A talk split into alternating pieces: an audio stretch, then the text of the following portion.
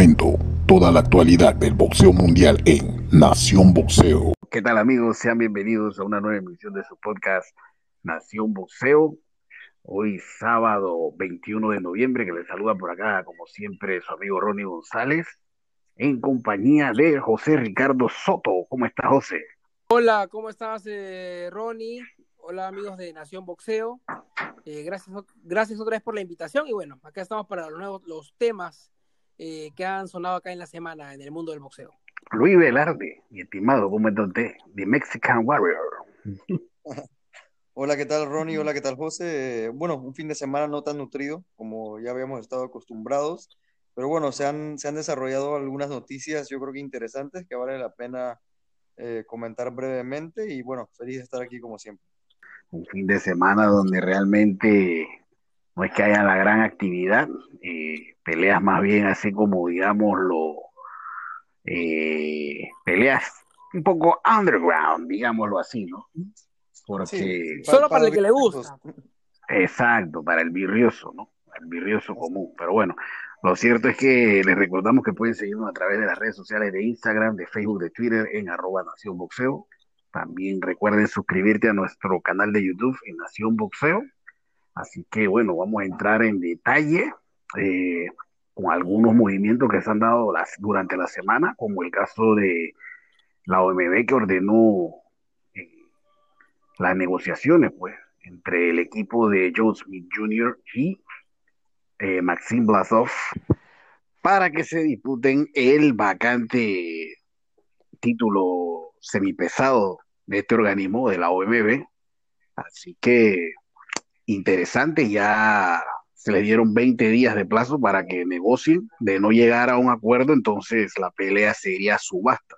Bueno, me parece que esta pelea de concretarse sería un peleón, un peleón. Eh, Blasov es un, es un boxeador eh, de buen nivel que, a ver, a ver, si vemos las derrotas que ha tenido, ha sido con el, con el Zulo Ramírez, ha sido con Lowaki, ha sido con Isaac Chilemba, o sea, no le ha ganado cualquiera a Blasov.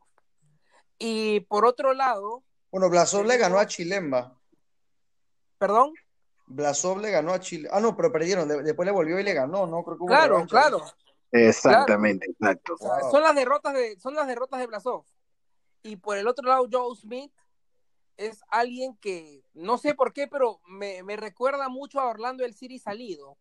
Que de repente por el, por el récord eh, no, te, no te llama la atención, no lo tienes como si fuese un tipo peligroso, pero una vez que tú lo ves ya, ya carburando, ya empezando la pelea, te das cuenta que no es un rival cualquiera y ha ganado en lugares donde de repente lo tenían perdido. Por ejemplo, él le gana a Fonfara en Chicago, prácticamente en el patio de su casa, porque la cantidad de, polacos que hay en Chicago es, debe ser el lugar que hay más polacos después de Polonia.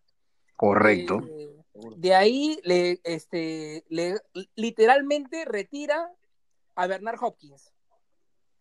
Y en su última presentación a un rival que todavía lo teníamos como un rival peligroso como el Eider Álvarez, que había sacado de, del trono a Kovalev, Joe Smith le dio una paliza, una paliza, no perdió casi ni un round y lo terminó noqueando. Entonces, me parece que es una muy buena pelea. Sí, eh, bueno, yo, yo, creo que es una, mira, es una pelea interesante, sin lugar a dudas. Maxim Blasov, como tú lo dices, eh, José Ricardo, es un tipo que ha estado eh, digo, lleva ya 15 años en el boxeo profesional, es un tipo que debutó en el año 2005, eh, tuvo su primera eh, oportunidad ante Glowacki por el título interino del OMB, pierde, pierde contra Sudo Ramírez también en su momento en una pelea no titular, pero yo creo que el boxeo también, digo, se trata de momentos y yo creo que el momento actual, yo creo que le, le, pertenece a Joe Smith Jr. Ah, Joe Smith. Este, sí ese, ese knockout que le propinó el Eider Álvarez, antes de eso también había ganado a, a Jesse Hart, que Jesse Hart demostró ante Rudo Ramírez que también es un rival bastante, eh, bastante bueno. Y bueno, Joe, eh, Joe, Smith también ha perdido, digo, contra los mejores prácticamente, salvo una derrota ya al principio de su carrera, eh, de repente contra un desconocido, digo, ha perdido con Bivol, ha perdido con Sullivan Barrera, que también son boxeadores de, de, muy alto nivel. Y, Y yo Joe pienso Smith que en este pega, caso- ¿no? Él manda a la lona. Sí, no, ese, ese, ese, ese, es su máxima virtud. Yo creo que esa es su, máxima, su máxima virtud, eh, la pegada. Eh, creo que Leider Álvarez eh, de repente es un mejor boxeador que Joe Smith Jr., pero yo siento que lo amansó con la pegada desde el principio y esa fue una, una parte clave de esa pelea con el Leider, el Leider le sintió la pegada desde el principio y como que, como que no, no le gustó. Eh, yo prácticamente lo vi perdido desde el segundo asalto Leider en esa pelea. Pero bueno, creo que el momento actual acompaña a Joe Smith Jr. y creo que es una buena oportunidad para que se pueda coronar. Sí, ahí de hecho la OMB pues estipuló que la oferta mínima eh, sería de 300 mil dólares en caso de ir a subasta. Así que bueno, vamos a ver si se logra un acuerdo. Ah, y por cierto, de lo de cerrarse eh, sería en una cartilla de Top Rank el próximo año. Así Ajá. que vamos a ver. O sea, de cerrarse, pues esperemos que no haya, no tengan que llegar hasta subasta y puedan lograr un acuerdo en los siguientes 20 días, ¿no? Que es el plazo que se les dio para que negociaran esta pelea. Bueno, muchachos, y entrando en otras noticias interesantes, y bueno, eh, también hablando de una cartelera que hubo ayer, eh, debutó Ring City, que es como la serie que va a utilizar eh, NBC, ahora que van a estar transmitiendo boxeo, así que interesante, otro, otro canal donde se podrá ver boxeo, eh, otro, otra, otro output que siempre es bueno para el boxeo, y debutan ayer con la pelea, bueno, la cartelera donde, donde eh, actuó el Camarón, el Camarón Cepeda, un prospecto mexicano que está invicto, lo vimos ahí más o menos, perdón, De Golden Boy, digo. De, de Golden Boy, sí, así es, así es, un muchacho que se ve que pega bastante. Eh, mira, yo te voy a decir la verdad, Ronnie, eh, no me parece que, que es malo, ni mucho menos el muchacho, pero creo que sí le falta un poco más de, como de trabajo eh, boxístico, un poco más, es el típico boxeador mexicano que va como para el choque, eh, siempre sin, sin un plan de defensa muy claro. Y bueno, en la pelea de estelar vimos a Shaquille Foster contra Miguel Mickey Román. Foster lo, lo noquea en el round número 9. Eh, yo creo que Mickey Román ya un boxeador que ya ha recibido bastante castigo. Eh, un boxeador que yo creo que ya después de esta, yo creo que ya debería de, de tomar la decisión de, de, retirarse. Y bueno, interesante que NBC nos vaya a traer boxeo ahora, ¿no? Un boxeador Mickey Román que muchos lo recordamos por aquella batalla con Orlando del City salido, que debe ser una de las mejores peleas entre mexicanos, que fue una tremenda sí, guerra. Bueno, bueno. Exactamente. Eh, que de, creo que creo que es o la última, una de las últimas peleas del City salido. Y este y, y de las cosas oscuras que, que ocurre es un problema con los guantes de, de Mickey Román. Efectivamente, el día del pesaje en la noche eh, se hizo una revisión de los guantes y aparentemente pues eh, habían unos guantes que no tenían, no estaban acolchonados en el centro. Eh, se formó la controversia y, y se los tuvieron que cambiar. Recordó mucho eso a Luis Resto, ¿no? Efectivamente, ¿no? Lamentable que todavía en pleno 2020, siglo XXI, se ocurran esta, este tipo de situaciones. Oye, Ronnie, pero no, no va a haber ningún tipo de sanción o algo, digo, debería de, ¿no? Bueno, se, se especulaba, pero en realidad eh, no sé cómo va a quedar ese tema. No sé, voy a investigar a ver si se va eh, a cometer alguna sanción contra Román o, o qué va a proceder, ¿no? Porque digo, es lamentable que se que, que ocurra una situación así, ¿no? ¿Cómo va a andar con unos guantes sin, sin, sin acolchonar? Eso el- es como un acto de homicidio, literal. Así es, así es. Bueno, y la verdad, bueno, pero digo, fuera de lo oscuro, Foster también, digo, hablando un poco de lo bueno y de lo boxístico, Foster demostrando que, digo, que todavía está ahí, ¿no? Que a pesar de esas derrotas que ha tenido, Sí, sigue siendo un boxeador talentoso y que puede estar ahí en el paquete. bastante, muy buen knockout, sí. Por un momento pensé que se estaba yendo, pero, pero muy buena pelea. Muy bien este, la pelea planteada por Foster. Algo que, querí, que, que quería mencionar es que me hizo recordar mucho también al tema de Antonio Margarito con Shane Mosley. Yo creo que cuando hay algo raro, algo que no está cuadrando bien en la esquina de un boxeador, ni bien se entera en otra esquina, yo creo que esto se toma hasta algo personal, ¿no? El día que pasó lo de Antonio Margarito, Shane Mosley le dio una paliza. eh, y en este caso, a Mickey Román se la dieron también, y esto acabó también por knockout. Se la detectó fue este, el que, el, el que acaba de fallecer. que, que Nassim Richardson, Nassim Nassim Richardson, Richardson, claro. sí. él la detecta. Él detecta esa- esos guantes ahí raros, esos vendajes raros, y eso acabó con, con una justicia divina y en este caso con el Mickey Román pasó algo parecido, ¿no? Terminó con, con justicia divina, un knockout en contra. Ahora, Ronnie, eh, me gustaría preguntarte a ti, tú que conoces más de esos temas, ¿qué te parece que ahora eh, una cadena como NBC nos vaya a traer boxeo?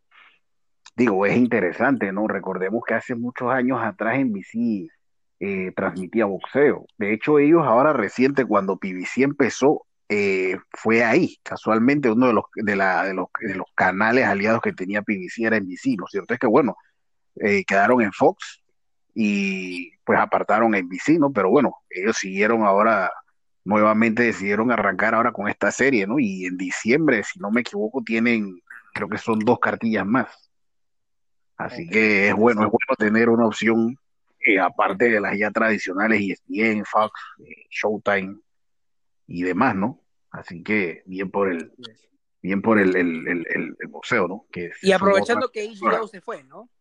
Sí, exacto, que HBO ya no está. Así que es importante porque pues, ahora... Una lástima eso, una lástima eso me parece a mí, pero bueno. Sí, sí, sí. Digo, clase, un clásico como HBO, ¿no? Pero bueno, después de tantos años. Exacto. Pero bueno, en más noticias, eh, ya también es casi un hecho de que el combate eh, titular entre Jamie Herring y, y, Carl Frampton se va a realizar eh, posiblemente el 16 de enero en, en, Inglaterra. Ya es prácticamente un hecho. Están trabajando ciertos detalles.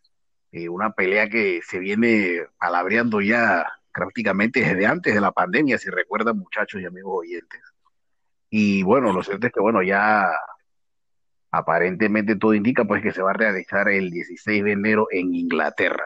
Una pelea bastante buena, dos grandes boxeadores, dos tipos que han, han sido este, probados ya, sobre todo un, un boxeador que, que, me encanta es de Jackal, Carl Frampton, aquellas peleas con Leo Santa Cruz, cuando le gana casi todos los rounds a Nonito Donaire, es un tipo agradable de ver, bastante rápido, entra y sale, combinaciones rápidas, eh, muy valiente y, y, y, un Herring este, con bastante oficio para pelear, un, tipo bastante pensante a, a la hora de, de, pelear. Para, para mí es un peleón, eh, yo creo que de hecho favorito yo lo tengo Carl Frampton por el hecho de la localía y por la calidad que tiene, pero yo creo que el año empieza muy bien con esa cartelera en el Reino Unido. Sí, sin lugar a duda una pelea bastante interesante. Ya se, ya se venía hablando desde hace eh, an, eh, mucho rato, incluso antes de la pandemia.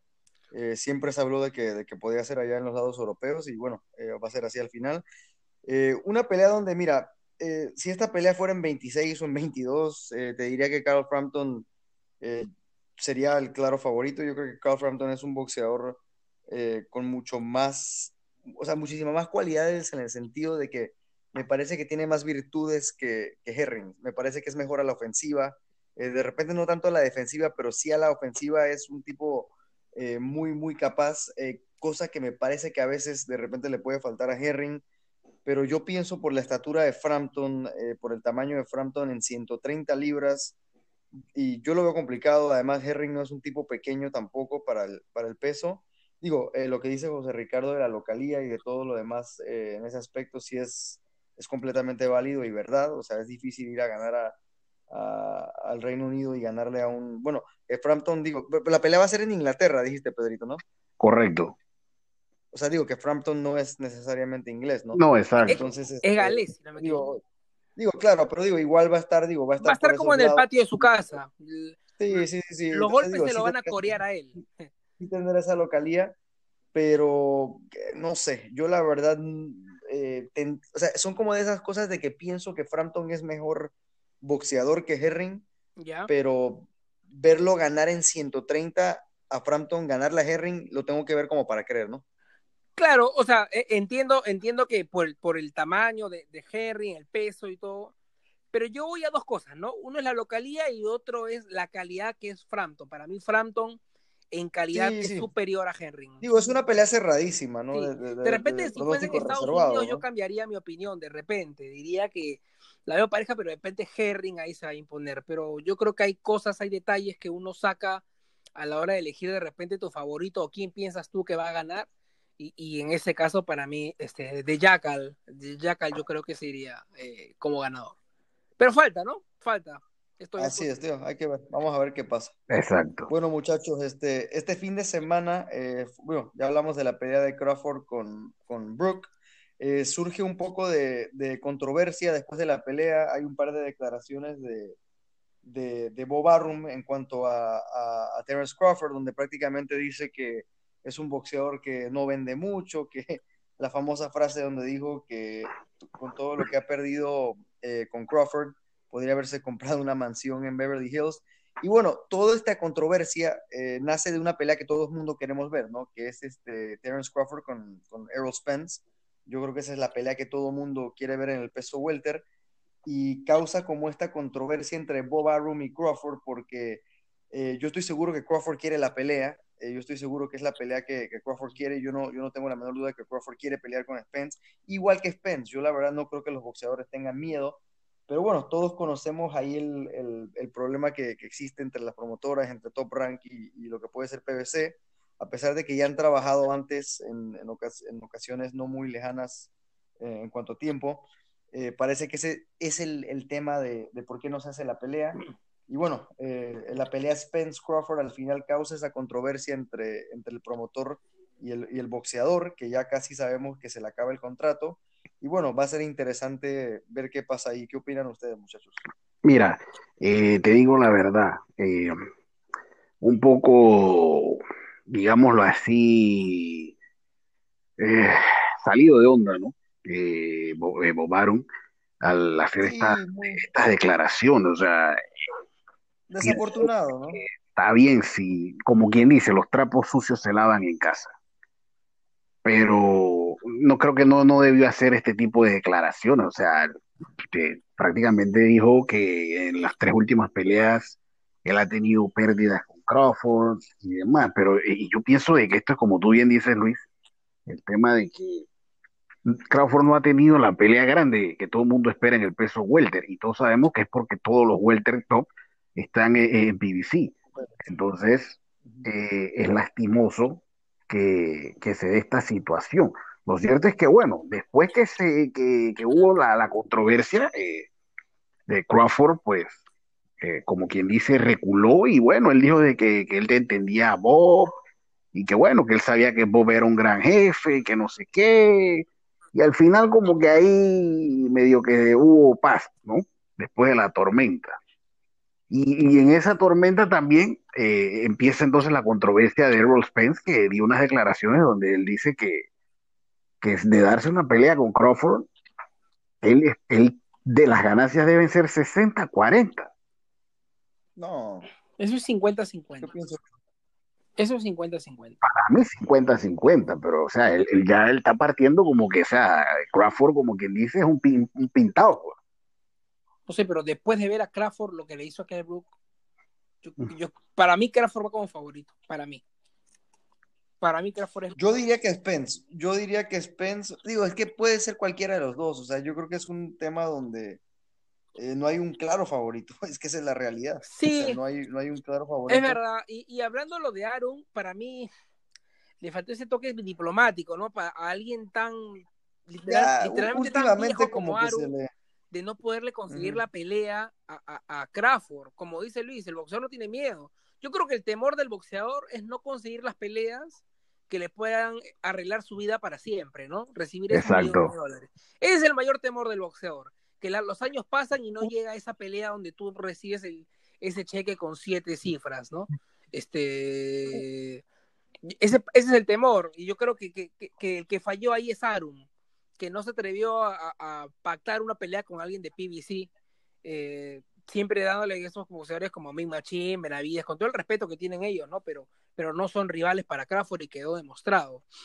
Eh, y nada, yo creo que Bob Arum estaba muy acostumbrado a tener a De La Hoya, tuvo a, a un tal Muhammad Ali también hace muchos años, eh, tuvo a Manny Pacquiao, que era su su este su caballo. Insignia de los últimos años. Exacto y, y Manny Pacquiao ni siquiera necesitaba el, el, llamado el famoso trash talk.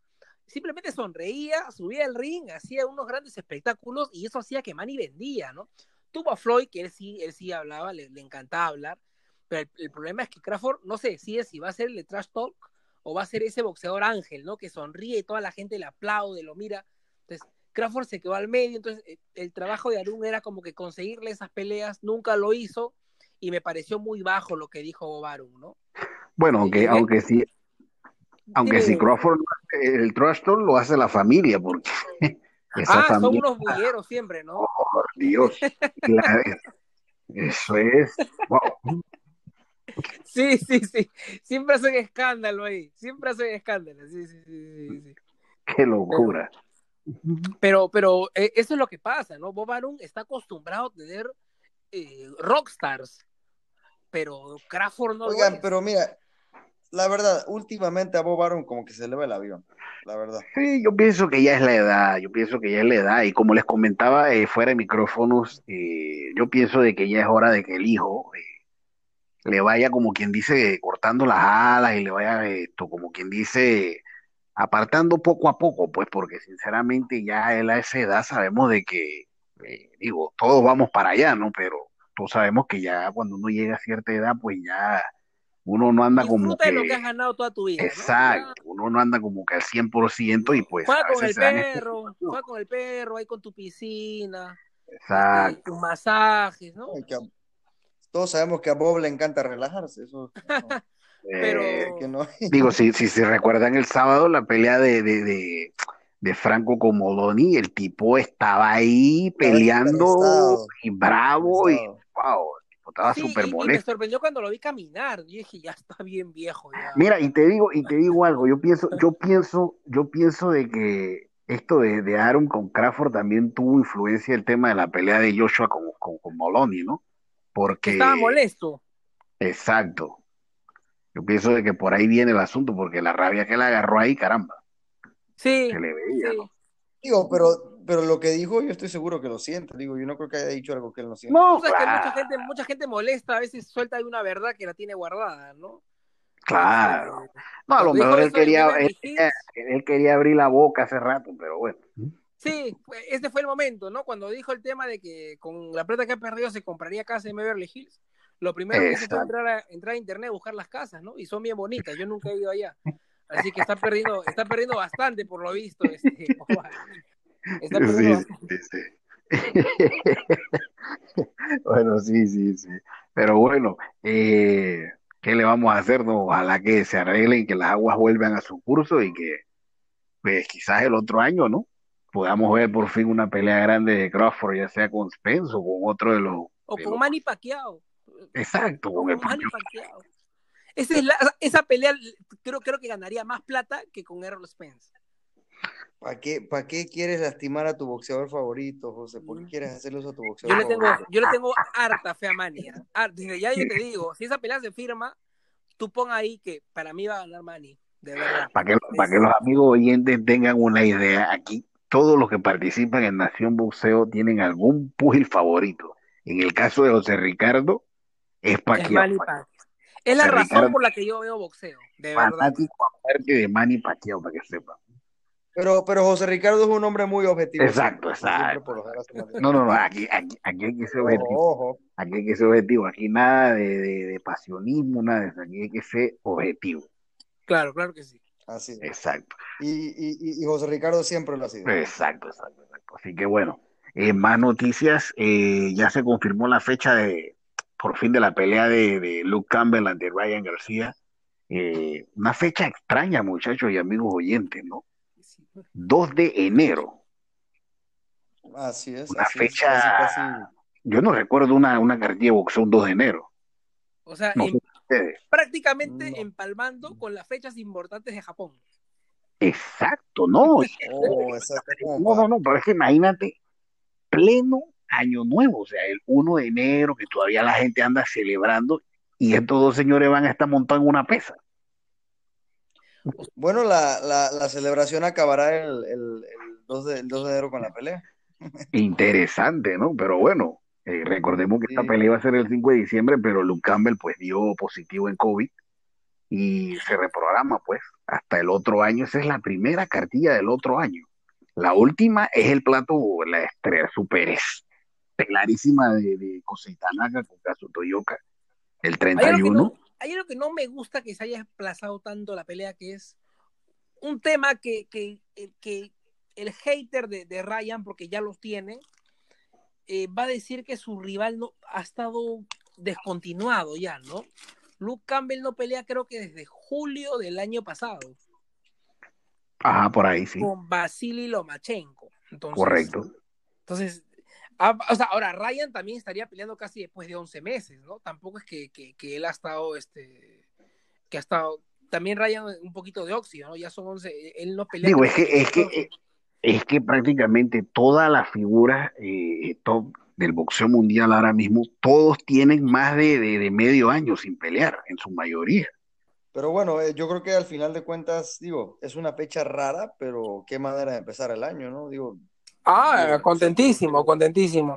yo no me quejo, la verdad, ¿no? O sea, digo, para los que todavía, digo, los que tengan días libres todavía para ese tiempo van a poder disfrutar su pelea, ¿no? ¿Y de qué pelea, no? O sea, yo creo, yo lo he dicho, para mí esta pelea nos va a decir si Ryan García eh, tiene o no tiene las, las capacidades para dar ese paso adelante. Exactamente. Bueno, Exacto. Este Luke Campbell no es Romero Duno, no es Jason Vélez, es, es un tipo bastante bueno, eh, que ha tenido tremenda pelea con el niño de oro Linares, que muchos lo vieron ganar.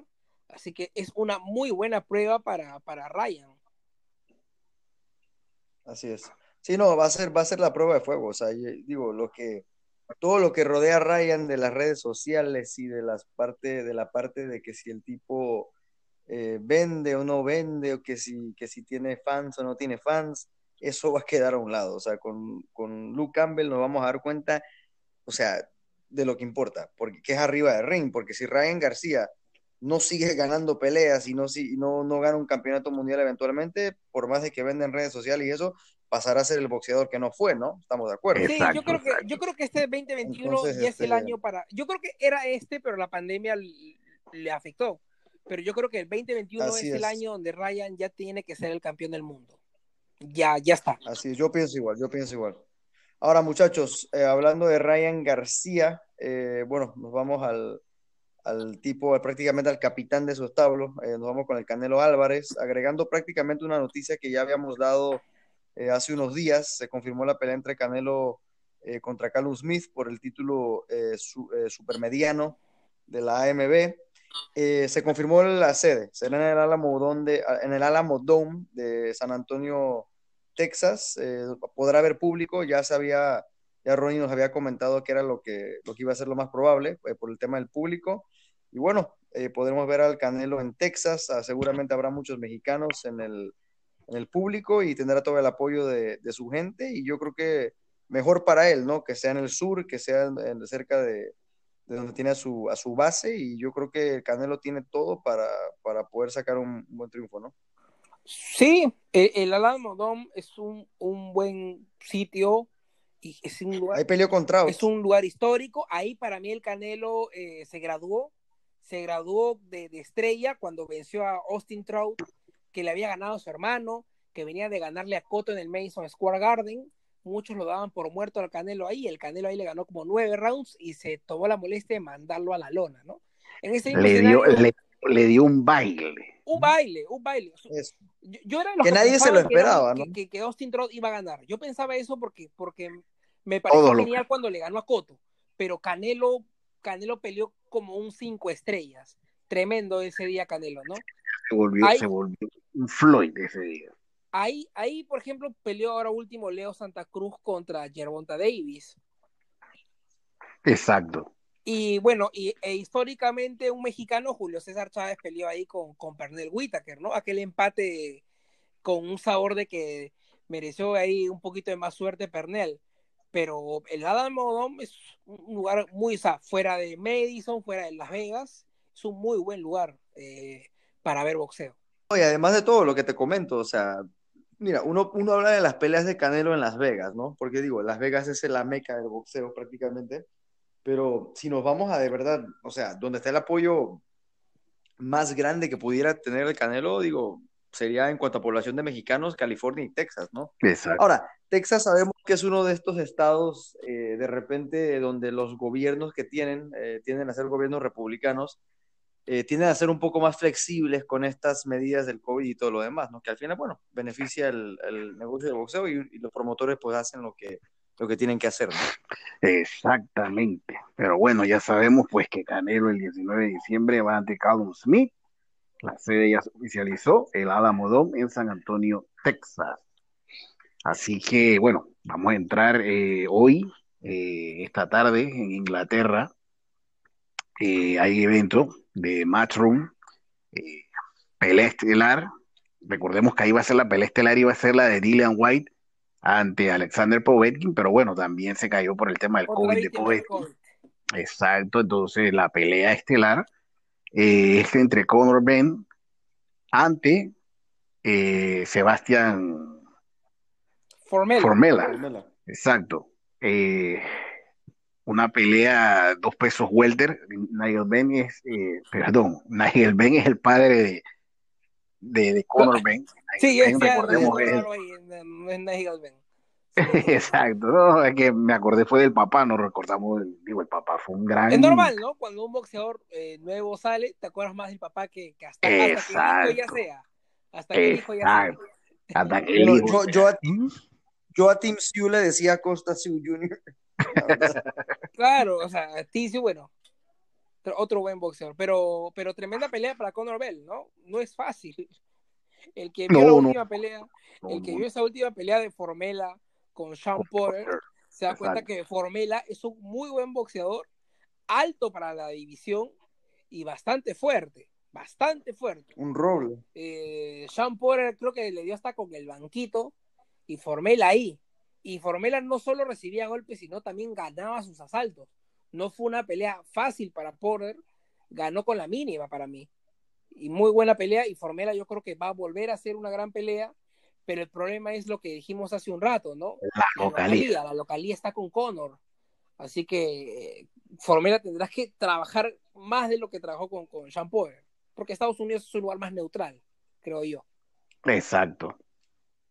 Sí, mira, yo lo que te puedo decir de Conor Ben es que es el hijo de Nigel. Yo la verdad no, este, eh, digo, eh, me tomé el tiempo de ver sus videos y todo lo demás, sí, pero digo, de sus últimas peleas, pero la verdad no conozco mucho de, de lo que es, eh, conozco más de Formela por la pelea de, de Sean Porter, donde como comenta José Ricardo, digo, es evidente que ganó Porter, claro, pero digo, eh, Formela es un tipo fuerte.